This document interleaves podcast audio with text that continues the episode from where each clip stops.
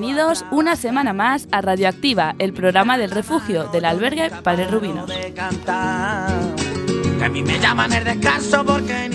Todos los jueves del mes podrás escucharnos de 6 a 7 de la tarde aquí en la emisora Cuac FM. Recordamos que lamentablemente ya no emitimos a través de las ondas de FM debido a un malentendido con la administración que continuaremos llamándolo así.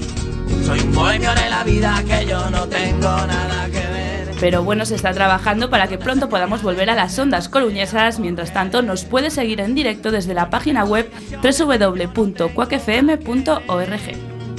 Los cerquitos de la plaza cuando termina de llover los días de colores.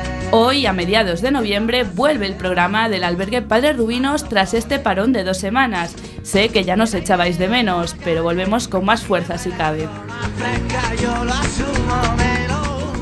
Ya podéis estar tranquilos, las voces de Radioactiva ya están aquí para quedarse y volver a hacer vuestras tardes de los jueves más amenas. Para abrir boca empezaremos con uno de los platos fuertes del día. Cuca Barreiro viene en plan reivindicativo haciendo una crítica acerca de un tema muy manido en estos momentos. La escucharemos en un ratito. Y después Cristina Eras nos vuelve a deleitar con su literatura, una reflexión sobre la fuerza de voluntad. Banco, te canto en la calle larga.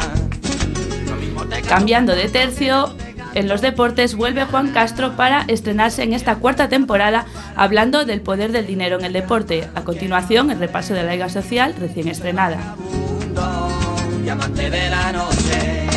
En Todos por igual, dos noveles en radio, Rafael Meléndez y Jorge Echeverry nos proponen otro formato de entrevista importado directamente desde Sudamérica. Habrá que esperar para escucharles. Por su parte, Ángel Pan se muda de sección hacia una de sus especialidades, la música, para hacernos un repaso por los hits de los 80. Será en espacio musical. Y por último, en luces, cámara y acción, siempre nos solemos centrar en películas, pues hoy una novel, Eva Ramos, pisa por primera vez los estudios de Quack para recordarnos los olvidados festivales. Será al final del programa. Este programa está realizado por muchas personas del refugio del albergue Padre Rubinos. Algunos nos acompañarán hoy aquí con sus voces y otros nos escuchan desde el refugio. En la parte técnica se encuentra Alba Fuente y yo soy Clara de Vega. ¡Empezamos!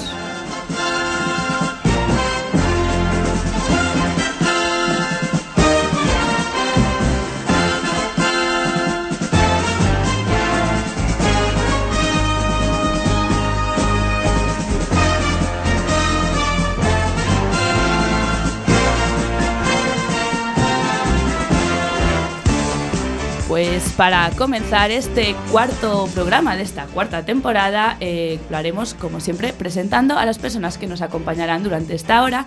Empezamos por el fondo. Ángel Pan, muy buenas tardes. ¿Qué tal, Clara? Muy buenas tardes. Muy buenas tardes, Rafael Meléndez. Hola Clara, buenas tardes a todos, a ti. muy buenas tardes, Juan Castro. Buenas tardes, Clara, de nuevo. Buenas tardes, Cristina Eras. Hola, buenas tardes, Clara. Un encanto volver a estar aquí. Y muy buenas tardes, Cuca Barreiro. Hola, buenas tardes a todos los que nos escuchan.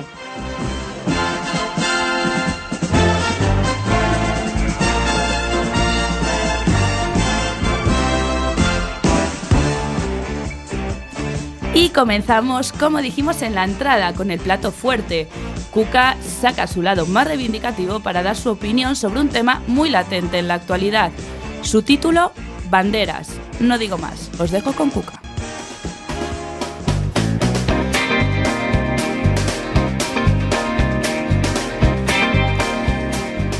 Hola, muy buenas tardes a todos.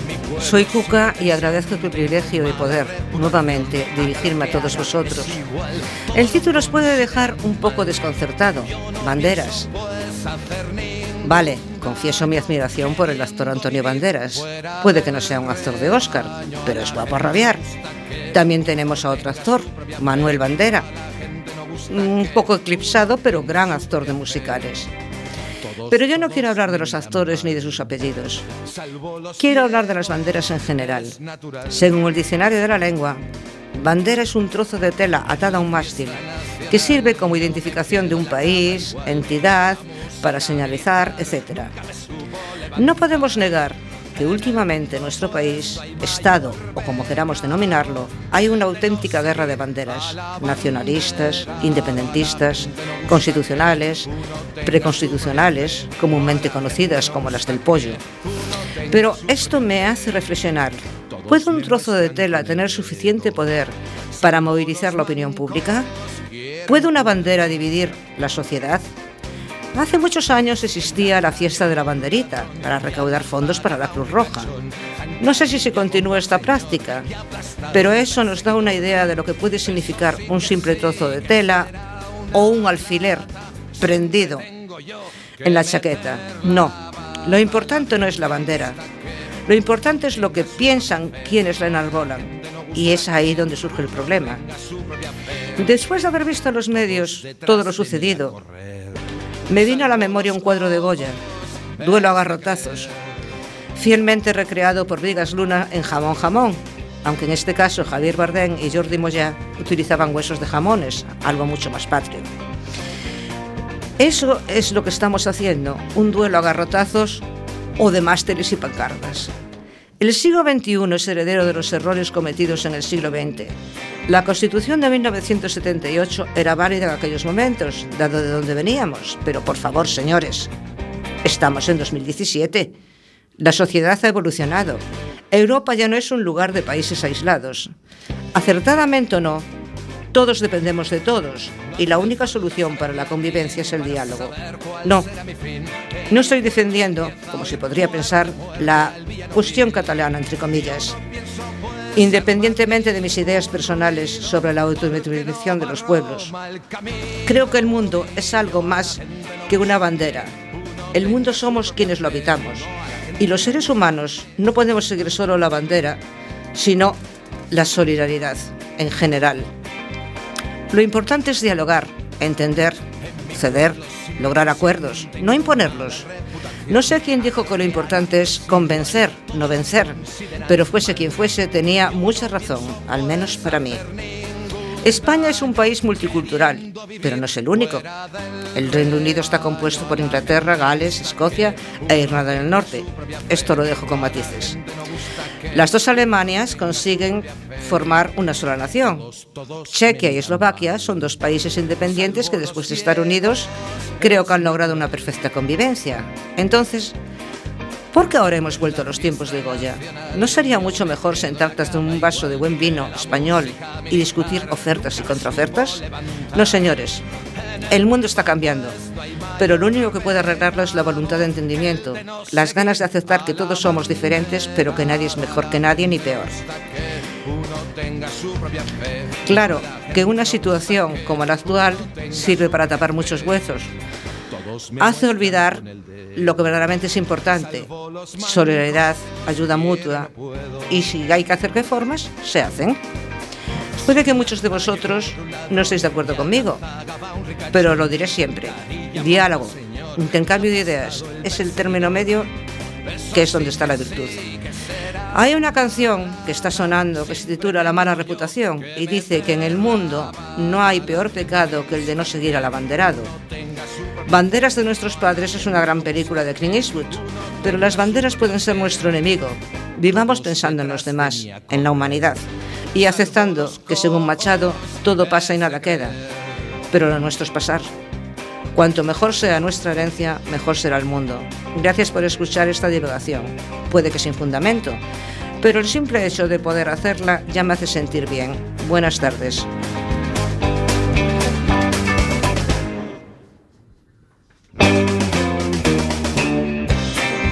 Pues muchas gracias a ti, Cuca, por acercarnos tu punto de vista moderado sobre este conflicto de intereses que todos estamos sufriendo. Con lo bonito que sería dialogar y llegar a un acuerdo y no competir a ver quién la tiene más grande, de la bandera, claro. En fin, a ver en qué termina todo esto, pero merecemos una negociación y una calma en todo este berenjenal que ya lleva meses y meses sin darnos tregua. Y hacemos un cambio radical de tema. Eh, pero bueno, esto es lo bonito de esta sección, que cada uno expone sus inquietudes. Ahora es el turno de Cristina Eras, una persona que se dejó envolver por la magia de la radio y aquí está, una semana más, esta vez para brindarnos una reflexión muy profunda sobre la fuerza de voluntad. La escuchamos.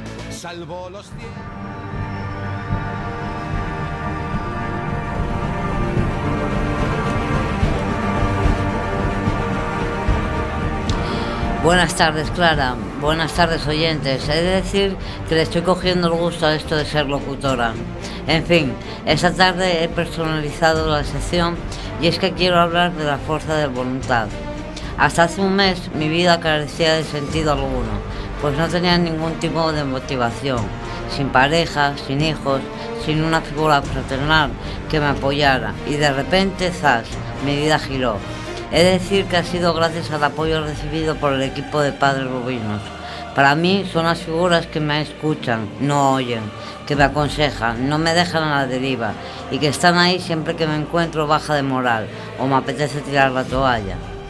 Recapitulemos. Os comentaba que de un mes para aquí he pegado un cambio de 360 grados. Estoy adquiriendo nuevamente hábitos de higiene, de puntualidad, responsabilidad, entre otros. Las actividades me sirven para refrescar la mente, pues siempre fui buena en, la- en las letras, de ahí que me guste redactar. Allá sobre el año 2001 gané un premio literario que me entregó el arzobispo de Oviedo. Recuerdo que me entregó una pluma de oro y un libro titulado de la cruzada, escrito por Isabel Allende. Un libro que, que me quería transmitir algo, pues trataba sobre una criada que por amor emprende una cruzada y conquista medio Chile. ¿Qué me quería transmitir con esto? Que una mujer sola puede proponerse lo que quiera y realizarlo. Ahora tengo las suficientes agallas y fuerzas para realizar y cumplir la meta que me he marcado. Nuestros pensamientos más importantes son los que contradicen a nuestros sentimientos. Me han hecho mucho daño, pero he de decir que el perdón libera el alma, elimina el miedo, por eso es una herramienta muy poderosa. He perdonado y he sufrido, pero ha sido tan intenso el dolor que se abocaba en mi corazón que a veces no sabía cómo controlar ese estado mental y emocional. Pero ¿qué os parece si ahora le damos un giro a este relato? Como os explicaba, ahora la gente se da cuenta y cada día me recuerda cómo estaba y el resplandor que emana ahora de mí. Y para despedirme, darle las gracias por vuestro apoyo incondicional a Alex, Pablo, las Lorenas. Sí, ya sé que suena como las azúcar moreno. No, es broma. Pili, Pablo, Vicky, Mónica, Esther, Carmen, incluidas las, her- los- las hermanas de- las hermanas y el equipo de seguridad. Espero que con este relato hayáis captado lo que os quería expresar desde Radioactiva, no sin inventar una frase. La cabeza es redonda para que el pensamiento pueda cambiar de dirección. Se despide Criseras con un saludo muy grande a todos los oyentes en especial a Casco, Comité Antisida de Coruña. Y ahora le doy paso, como no, a mi entrañable Clara. Prosigue porque si no aca- acaparo yo el programa.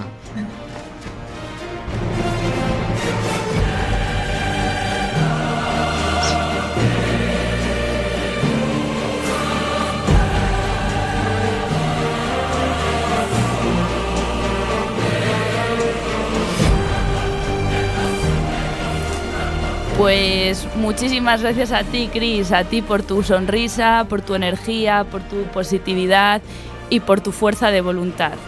Y también una vez más por regalarnos un trocito de ti, de tu corazón y de tus sentimientos, sobre todo a nuestros radio, a nuestros radio oyentes que no tienen el placer de conocerte. Un placer como siempre escucharte y esperemos, te esperamos para el próximo programa. Y bueno, nosotros continuamos aquí en Radioactiva, el programa del refugio. A continuación os dejamos con Juan Castro y una reflexión más. Dejando a un lado la actualidad deportiva, hoy nos hablará del dinero en el deporte.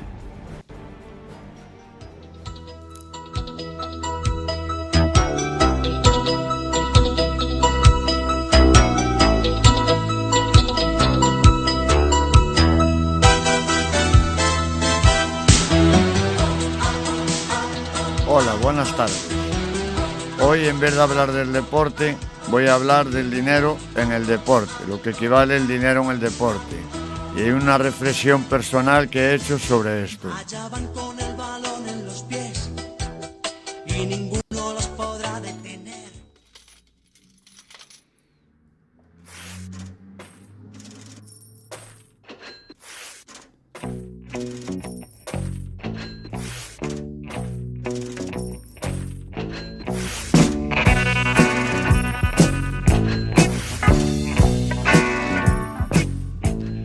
Este verano hemos podido comprobar como cada año el dinero puede más que el compromiso personal con un club.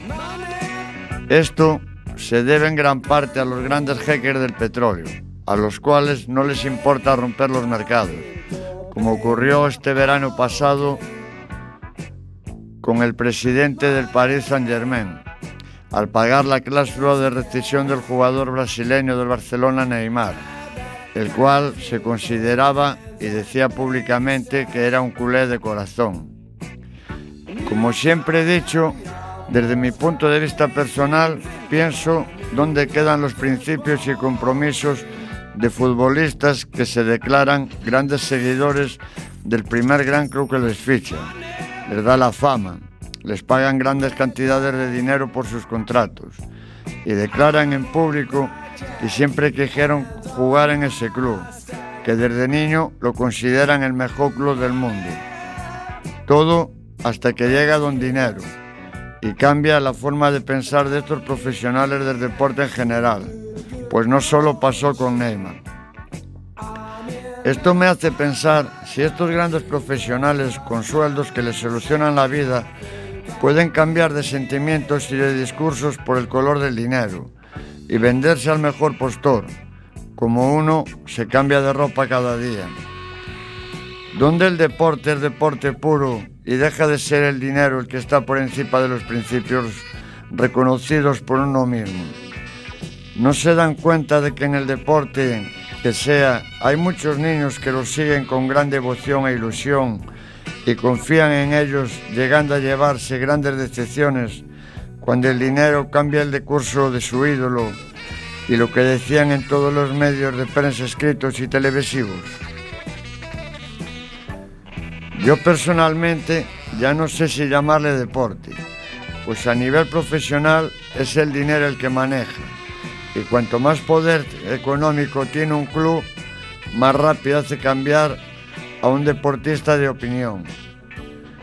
La llegada de los grandes jeques árabes está, mi forma de entender, corrompiendo el deporte, a base de grandes ceros en la cuenta corriente del deportista, deseado, llegando hasta el punto de que todo un país se quede sin competencia, porque los que tienen el dinero se compran a su antojo, con la persimidad del deportista, pues es el principal culpable de que esto suceda, ya que sin su consentimiento no sucedería lo que está ocurriendo desde hace un par de temporadas para aquí. No hablé de ningún deporte en concreto, ni de ninguna liga, porque ya no sé hasta que un deportista se puede considerar como tal. O más bien es su precio el que maneja sus sentimientos y donde los grandes convierten en más y donde los grandes se convierten en más grandes y el resto en más pequeños. Yo creo que con las grandes cantidades de dinero que ganan deberían ser más conscientes de lo que dicen este mes y para el que viene cambian, cuando saben son el espejo de muchos niños y las decepciones que estos llevan cuando cambian de color de camiseta por aumentar su cuenta corriente. Considero que el deporte ya es más negocio que deporte y eso Las grandes autoridades del deporte mundial deberían poner freno, que no todo en la vida es dinero, y el deporte debería de ser lo que siempre fue, deporte. Con esto os dejo con Clara, que hará un repaso por la Liga Social y cómo va esta.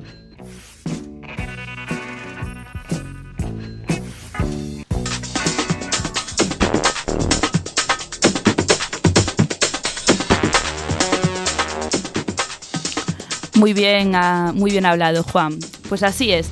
Nos encontramos en la segunda jornada de la Liga Social que dio comienzo a principios de este mes y hasta ahora la clasificación se encuentra de la siguiente manera. Casco, Secretariado Gitano, Padres Rubinos y Cáritas están en cabeza con tres puntos cada uno.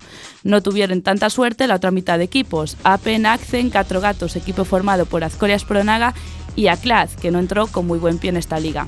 Esperemos que estos cuatro equipos remonten los siguientes partidos, que aún queda mucha liga y esto solo es el comienzo. Seguiremos comentando resultados y repasando la clasificación en los siguientes Radioactiva. Y hasta aquí la sección de deportes.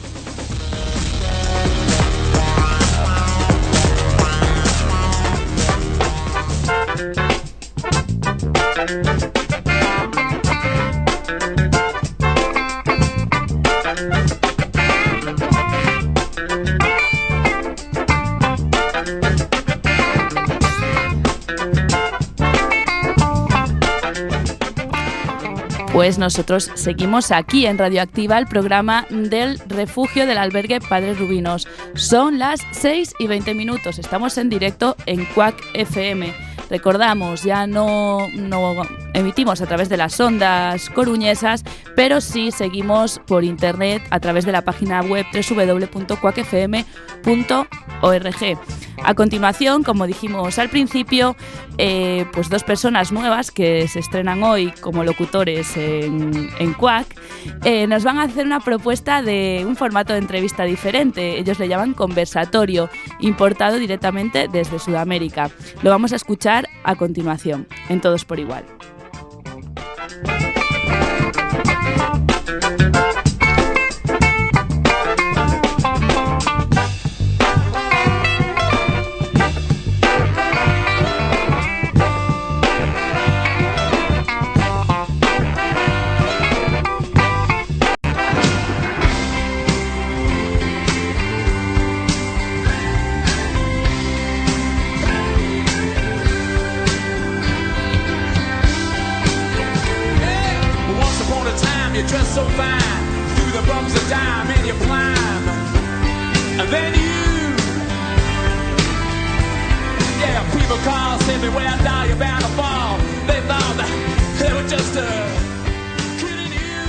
Buenas tardes, bienvenidos a todos, que nos oyen y los que están presentes.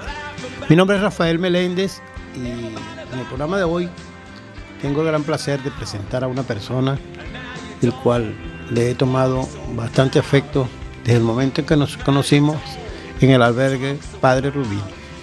Hemos compartido el día a día en una convivencia bastante sana que ha fortalecido, fortalecido y ha enriquecido la amistad que hemos comenzado con aún cuando nuestra diferencia de edad es notoria. Vamos a tener un conversatorio en el cual vamos a enfocar nuestras vivencias y la analogía de nuestro origen. Les voy a presentar a Jorge, nacido en Cali, Colombia. Es un joven muy educado, con unos buenos modales y un y un humor envidiable. Jorge, ¿Cómo estás? ¿Cómo te sientes en España? ¿Desde cuándo estás por estos lares? Hola, buenas tardes, Rafael. Buenas tardes a todos los radioyentes. Eh, me siento bastante bien, eh, a pesar de que hace poco, eh, que apenas hace poco que, que entré aquí pues a España, me siento identificado con el entorno que me rodea. siento que no hay ninguna barrera a la hora de comunicarme con ninguno a la hora de expresarme, de interactuar con las personas.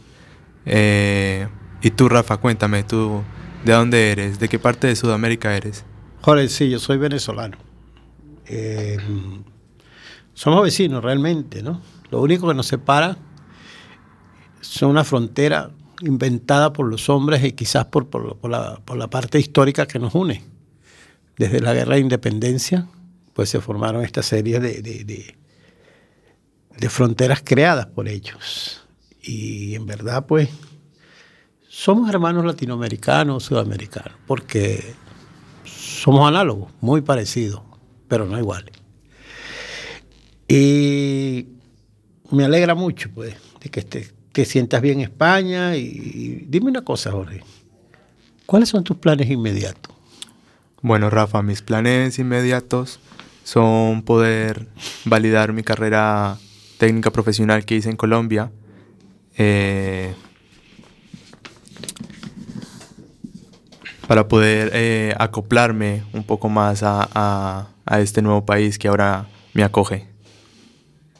Qué bueno, Jorge, de verdad que me alegra mucho oírte decir eso. ¿Y con qué objeto, Jorge? Bueno, Rafa, porque quisiera tener un trabajo eh, decente, el cual supla todas mis necesidades, eh, poder tener mi, mi, propia familia acá. Mm, y pues como siempre lo ha dicho mi madre, ser un hombre de bien. En verdad impresiona pues, tu manera de pensar, de expresarte, porque eres bastante joven, pero estás bien plantado, bien definido lo que quieres. Y de verdad que hay que lograrse un futuro es muy importante y eso hay que valorarlo. Jorge, quiero hablar un poco de mí, porque de cierta manera te pareces un poco a mí. Tienes cierta similitud de pensamiento. Y no te pregunté por objetivos, porque los objetivos no existen. Perdón, no te pregunté por metas, porque las metas no existen. Existen los objetivos. Porque cuando un hombre se traza una meta, al llegar a la meta, finaliza. Yo creo que los seres humanos debemos tener objetivos para cumplirlos día a día. Bueno, y Rafa, cuéntame un poco, ¿a ti cómo te va por acá, por España? me va bastante bien. Hasta ahora, desde que llegué a La Coruña, estoy en, el albergue Padre Rubino donde en verdad me he recibido mucha ayuda, en verdad, y estoy muy contento con el calor humano que me han brindado tanto mis compañeros, entre ellos estás tú, y, y otros más, los cuales no, no, los conozco a todos por el nombre. Pero mira, eh, me encuentro, eh, siento lo mismo que tú, no, no veo barreras entre nosotros, me parece que esto es muy bien. Me dijiste que habías hecho una carrera en Colombia. ¿Qué estudiaste? Sí, claro, yo estudié mercadeo, mercadeo profesional. Eh, es una carrera donde te preparan académicamente para comercializar y publicar eh, productos, productos de primera necesidad, productos masivos, donde los cuales se puedan acoplar a varios tipos de mercado para que su comercialización no sea tan distinta, la gente los aprenda a conocer, eh, sepa cuál, cuál sea su acogida por todas las personas, para asimismo poder eh, saber si es viable o no es viable sacar eh, ese producto o sacar esa empresa adelante. muy importante, porque presumo que tiene mucha, mucha presencia en, en las grandes cadenas de consumo masivo, ¿no? Y, eso es muy importante.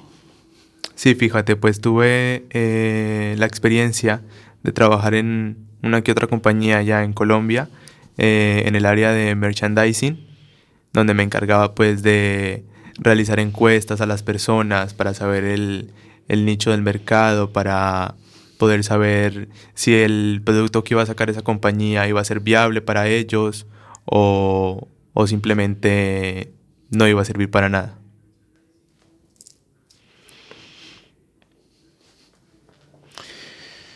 Bueno, Jorge, de verdad muy importante, pues lo que estás diciendo, muy importante, muy importante. Y bueno, Rafa, eh, cuéntame, ¿tú estudiaste algo en Venezuela? Bueno, Jorge, mira, yo toda la vida he sido estudiante, desde muy pequeño e incluso he cursado varias carreras. Primero me gradué en Contaduría Pública, que en Colombia la conocen mucho, en México, en los Estados Unidos, en Argentina. Y es una fusión de, economía con, con lo que en, España se le dice contable. Y me especialicé en el área de auditoría. Luego, un día me dio por estudiar sociología y terminé también y mis estudios de periodismo nunca los pude terminar por cuestiones que no pude, por problemas que, tu, que se sucedieron en mi país. Pero espero algún día terminar eso y tú sabes que con lo que está ocurriendo allí, muchos de nosotros perdimos bienes, perdimos todo, entonces tuvimos que optar por una segunda patria, porque te digo que a nosotros en Venezuela no sé, en Colombia, a partir del primer año de, educación, nos dicen que la madre patria es España. Y por eso es que tenemos, por eso es que tenemos esa fijación, ¿ves? Porque fíjate que nosotros, eh, cualquier momento te podemos hablar de España, la historia, los presidentes, porque nos las dan. Y lo primero que nos decían era que el, el, rey, la reina y todo eso. Hasta de Franco nos hablaban. Entonces, pues, Me parece que algún día debo, debo tratar de, volver a mi patria. Yo, fui, yo trabajé, yo era académico en una universidad que tenía un núcleo en Venezuela, la UCLA de Los Ángeles, California, y eso lo perdí todo. Pero bueno, vamos a seguir contigo, Jorge. ¿Qué otros lugares has estado además de España? Bueno, además de España estuve también viviendo un tiempo en México, eh, donde conocí otra nueva cultura, otras nuevas personas, nuevas ciudades, conocí Puebla que es bellísimo, eh, estuve en la Ciudad de México, conocí Monterrey, eh, sus playas, su comida, vuelvo las personas, o sea, es una calidad humana que te acoge, te, te ayuda también. Mm, también estuve por unos cuantos días en Perú y pues ahora estoy aquí, en España. O sea, estuviste en Perú y conociste el Jorge Chávez, que no te gusta mucho. pues más o menos. bueno, sí, yo también estuve por eso. Yo también he viajado un poco. He estado en varios países europeos, estuve en varios países sudamericanos y todavía no se me ha cumplido el sueño. Ver un mundial de fútbol. No he podido. No he podido. He llegado cerca cuando estuve en Brasil, pero no podía. Las circunstancias no, no, no me lo dieron. Bueno, pues ahora ya, ahorita que va a estar ahorita en Moscú, pues ya también vamos a estar un, también un poco cerca. Claro. Y pues nunca es tarde para volverlo a intentar. Sí, sí, claro, es lo ideal, ¿no? Pero hay cosas que son prioritarias. La familia, esa, esa, esa, ese arraigo que tenemos nosotros, los sudamericanos. Claro. No, no, de Europa porque no lo sé. Pero tú sabes que para nosotros lo importante es la familia, la casa y hay otras cosas, hay otras prioridades. Mira, Jorge, ¿y cómo te sientes en, el albergue? Bueno, pues desde el primer día en que llegué, eh, súper bien. Me acogieron de una manera impresionante, un calor humano, eh, todas las personas del albergue, las educadoras, la, la trabajadora social, todos, todos fueron Mm, todos me trataron muy bien, la verdad. O sea que todos podemos resumirlo en una palabra, gratitud. Sí. Eso me contenta. Igual pienso yo, de verdad que sí. Mira, Jorge, sabes que regularmente en, en las entrevistas se, se, acribilla a preguntas a las personas, ¿no? Yo creo que nosotros debemos intercambiar ideas. Claro. Dime una cosa. Después de llegar a Europa, cuando bajaste del avión, ¿qué fue lo primero que... Cuando bajaste del avión a España, cuando llegaste a España. Luego te preguntaré cuándo llegaste a Coruña. Bueno, mm, cuando llegué a España, pues... Pues vaya, fueron muchas horas de viaje también, ¿no? Fueron prácticamente casi 10 horas, 9 horas y media eh, montado en el avión. Eh, la verdad fue muy emocionante, muy emocionante porque pues eh, es otra cultura, son otras personas. Eh, y pues la verdad que me he sorprendido mucho porque de verdad que las personas son muy buenas. Igual que Coruña, ¿qué hiciste? ¿Te bañaste en la playa? Claro, había que aprovechar los últimos días de, de verano que, que cuando llegué medio alcancé a Coruña y claro, me metí a la playa y, me llevé con la gran sorpresa pues que el mar estaba bastante frío, la verdad. claro. Entonces, porque tú sabes que, o sea, es lo que presumo, no te lo puedo definir como una realidad. En Colombia no hay mucha influencia española, o sea, de presencia actual. La influencia, claro, el idioma, las costumbres, pero presencia como en Venezuela. En Venezuela, por lo menos, cuando después del, del, del año 37 al 50, no, perdón, estoy, el del 46 al 53. En Venezuela habían aproximadamente casi 2.800.000 españoles, de los cuales habían de todo, ¿no? Habían vascos, gallegos, canarios, andaluces. O sea que nosotros tuvimos una influencia muy importante, pero más directa. Más, o sea, había la vivencia del día a día.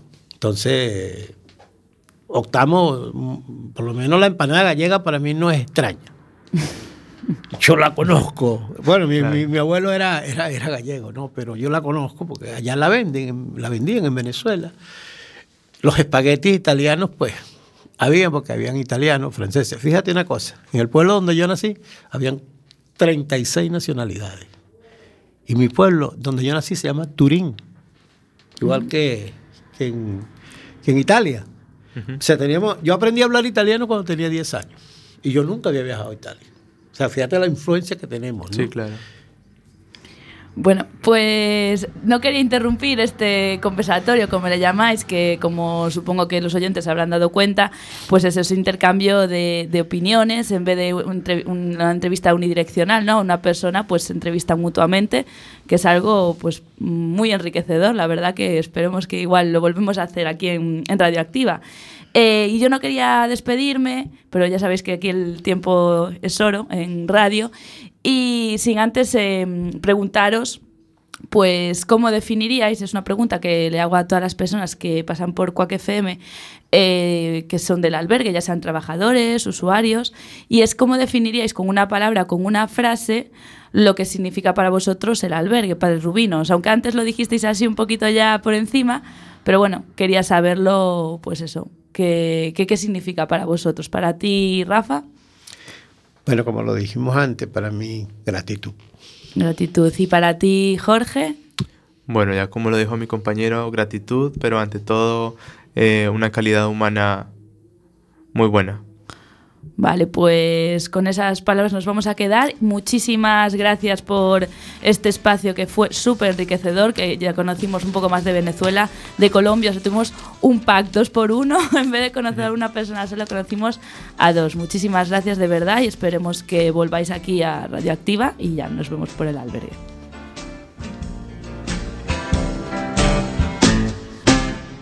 What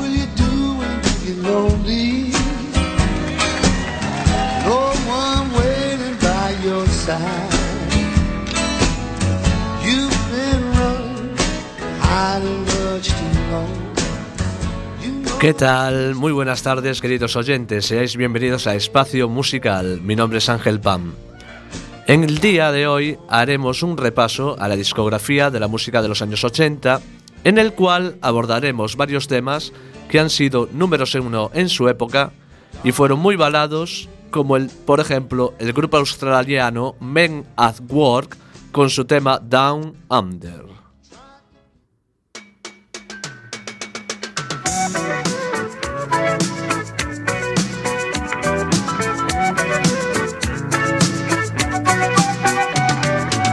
traveling in a fried out Kombi on a hippie trailhead full of zombies. I met a strange lady, she made me nervous. She took me in and gave me breakfast. And she said, Do you come from a land down under?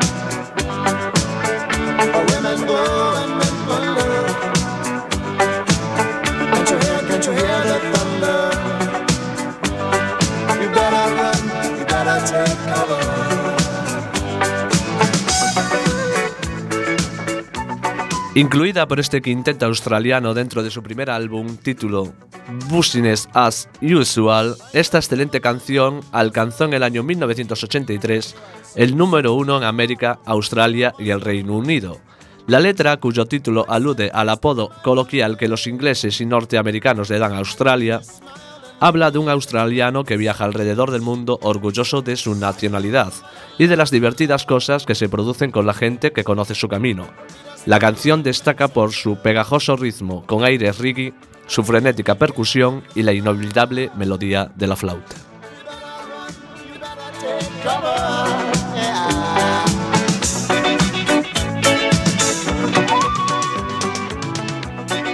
Otro tema a mencionar es del grupo Duran Duran, es la canción The Wild Boys, compuesta en el año 1984 por los miembros de esta famosa, banda New Romantic, y también producida por Nile Rodgers para su álbum en vivo titulado Arena.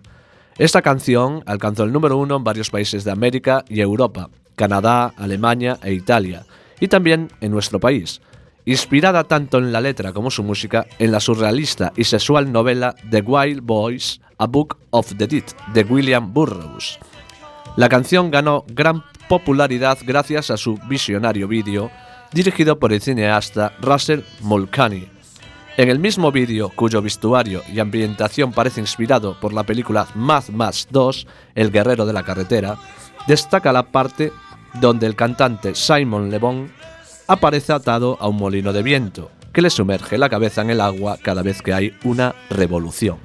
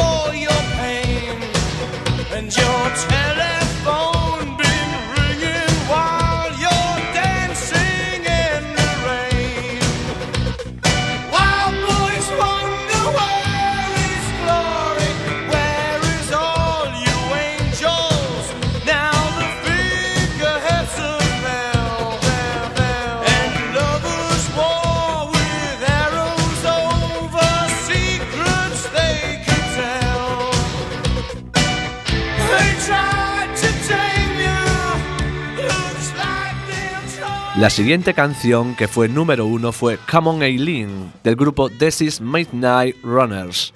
Apareció en los charts británicos en el año 1982 y ganó un premio en los Brit Awards como mejor sencillo de aquel año. La canción destaca por el aporte de un violín celta que suena sobre un poderoso ritmo de batería secundado por un bajo eléctrico y un piano. El puente musical del tema destaca por una improvisada contramelodía, que comienza con un tiempo lento para ir a continuación comenzar a acelerar. El canal de música VH1 posicionó esta canción, cuya letra comienza con la frase Poor old Johnny Ray, que traducido al castellano sería Pobre viejo Johnny Ray, en alusión a un cantante americano de rock and roll que aparece en el videoclip del tema, como el tercero de los 100 One Hits Wonders más grandes de todos los tiempos.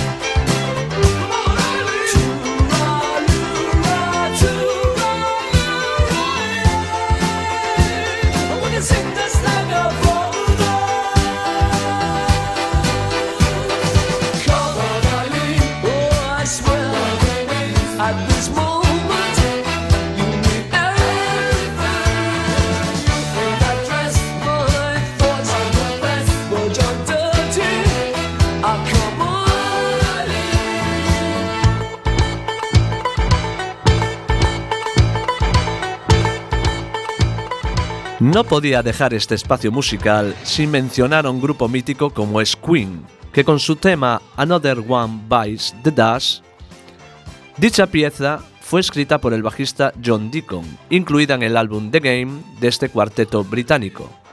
Alcanzó el número uno en el ranking Billboard Hot 100 y también en Chile en el año 1980.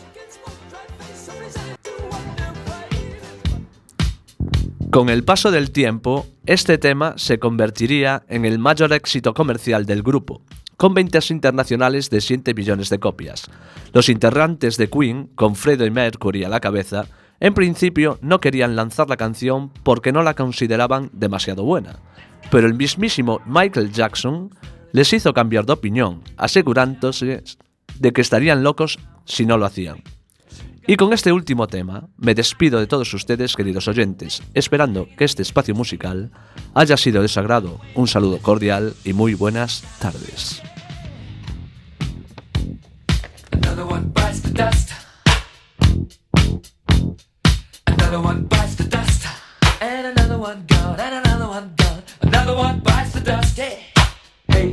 Gonna get you too. Another one bites the dust.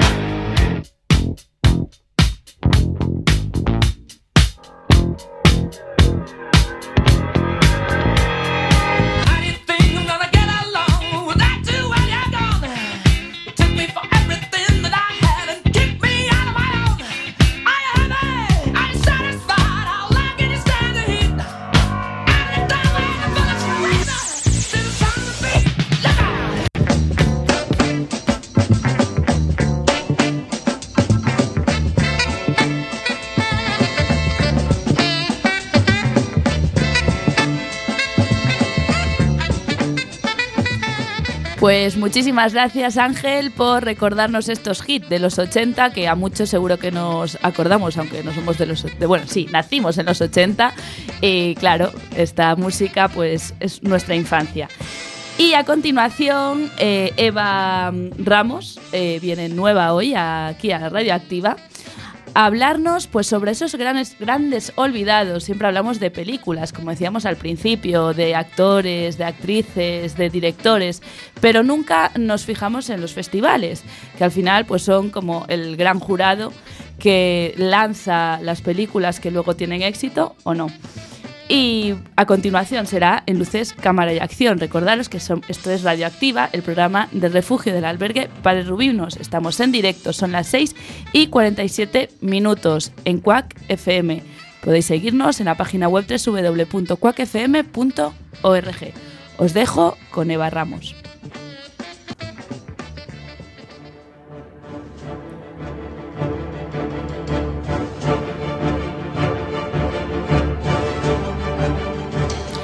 Bienvenidos a la sección de Luces, Cámaras y Acción. Me llamo Eva Ramos y os voy a hablar de los festivales de cines de todos ellos, que hay muchos que ni tan solo sabemos que existen, o si sabemos que existen, pero no le dan tanto bombo y platillo.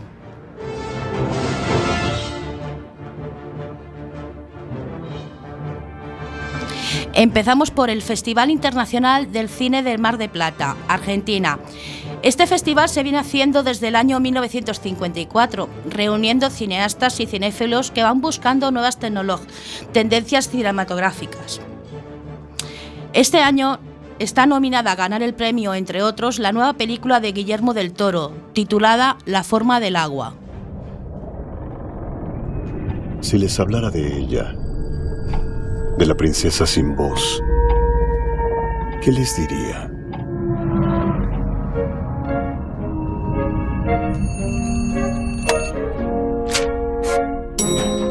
Rápido. También contamos con el Festival de Cine en Morelia, México. México no se queda atrás y en 2003 Daniela Mitchell crea este punto de encuentro para la comunidad fílmica internacional y así cada año da a conocer el nuevo talento mexicano y se encarga de incrementar la oferta cinematográfica en el país. Este año ha sido ganadora premio del público a largometraje de ficción mexicano Los adioses de Natalia, Natalia Beristain. Se para dos piernas, ¿cierto? Otro de los festivales, este sí que es conocido por todos, es el Festival de Cannes, Francia. Este festival se creó en 1939, sus raíces en el actual Festival de Cine de Venecia en 1932. En aquella época el acontecimiento tenía mucho más que ver con rivalidades nacionalistas que con las películas en sí misma. Uno de los festivales de cine más prestigio- prestigiados a nivel mundial, no solo por su rico contenido cinematográfico y por las grandes figuras que atienden a él, sino que también es llevado a cabo en una de las ciudades más hermosas y elegantes al sur de Francia. Este año se ha llevado la palma de oro de Square del director Ruben Oslund. Lo veneraban como un dios. Bienvenidos todos. Para entrar tienen ustedes que decidir entre estas dos opciones. Por un lado, si confías en la gente. Y por otro, si desconfías de la gente. Ustedes ya eligen. Bienvenidos a la selva. Pronto se van a enfrentar a un animal salvaje. Uno de estos festivales que se hacen aquí en España es el Festival Internacional de Cine de San Sebastián. Este festival se viene haciendo desde hace 62 años. Es uno de los más importantes. Este año se ha llevado la concha de oro, de oro James Franco con la película The Disasters Artist. Pero si se quedan con... Otro festival que también se conoce es, Ber- es de Berlín, International, International Film Festival, también conocida como la, por la Berlinale. Es junto con Cannes, San, Sebastián y otros, uno de los principales festivales de cine a nivel mundial. Se viene celebrando desde 1951 y allí estrenó la película Rebecca dirigida por Alfred Hitchcock. La historia de este festival comienza gracias a la iniciativa de Oscar Martay, cuando el 9 de octubre de 1950, mira, el día de mi cumpleaños, pero yo soy más joven, se decide reunir un comité para crear un festival de cine internacional en Berlín. Este año el Oso de Oro a la mejor película se la ha llevado On Body and Soul, de Ildiko Endei.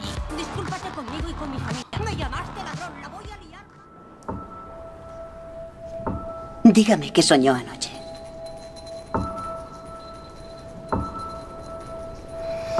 Soñé que era... que era un ciervo. Tenía hambre. Mi compañero me ayudó a buscar comida. Bebí de un arroyo. También existen festivales de documentales. Son menores en número de festivales, pero uno de ellos es International Documentary Film Festival Ámsterdam, Países Bajos. Como bien dice su nombre, este festival se concentra especialmente en la presentación de, documen- de documentales y es anfitrión de más de 200.000 cinéfilos al año. Volví a soñar que era un ciervo. Como todas Continuamos con un festival que también es conocido mundialmente, que es el Festival Internacional de Cine de Venecia, Italia. Venecia no es solamente una de las ciudades más visitadas del mundo, sino que también es sede de uno de los festivales más prestigiados en el mundo cinematográfico. Y el máximo galardón que se con- concede el jurado es el famoso León de Oro. Este año se ha llevado el León de Oro el director Guillermo del Toro por su película La forma del agua. años que no busco pareja y me parecía bien. Hasta ahora.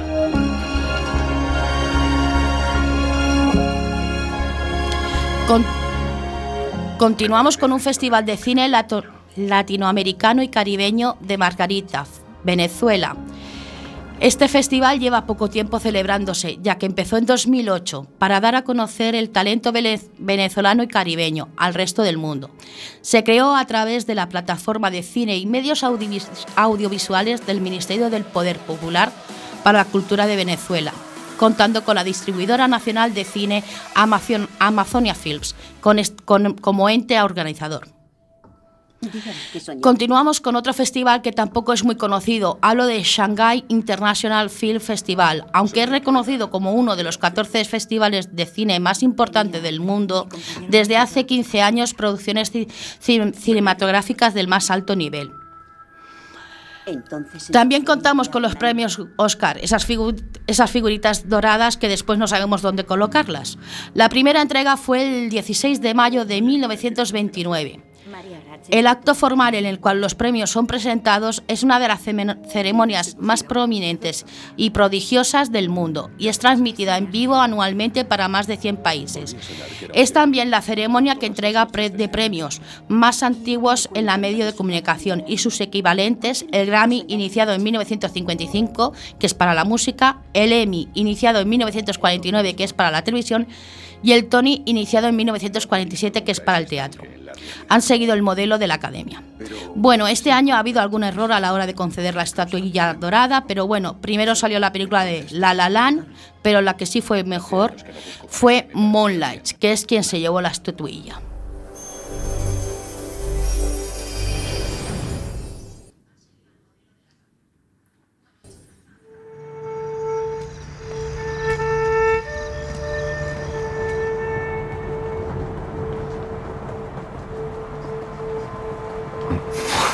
¿Por qué? ¿Por qué me miras de esa manera? Venga, tío, ¿has venido hasta aquí así sin más?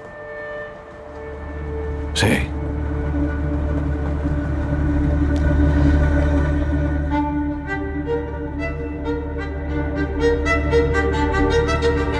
¿Quién eres, Sharon?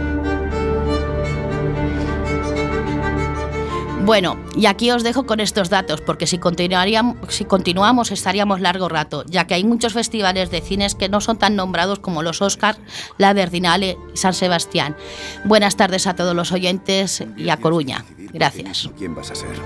No puedes dejar que otros lo decidan por ti.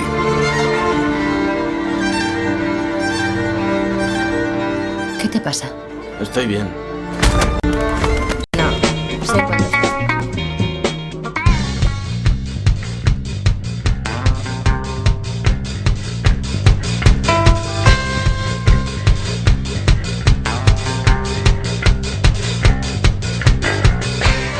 Muchísimas gracias Eva por este gran estreno y por recordarnos esos festivales que seguro que muchísimos no teníamos ni idea de que existían.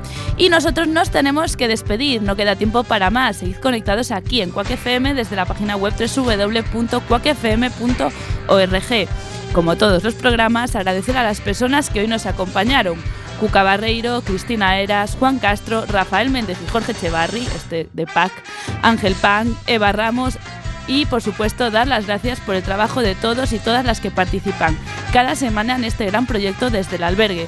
Vuelta a toda la normalidad, nos veremos la próxima semana, jueves 23 de noviembre de 6 a 7 con muchos más temas. Gracias por estar ahí.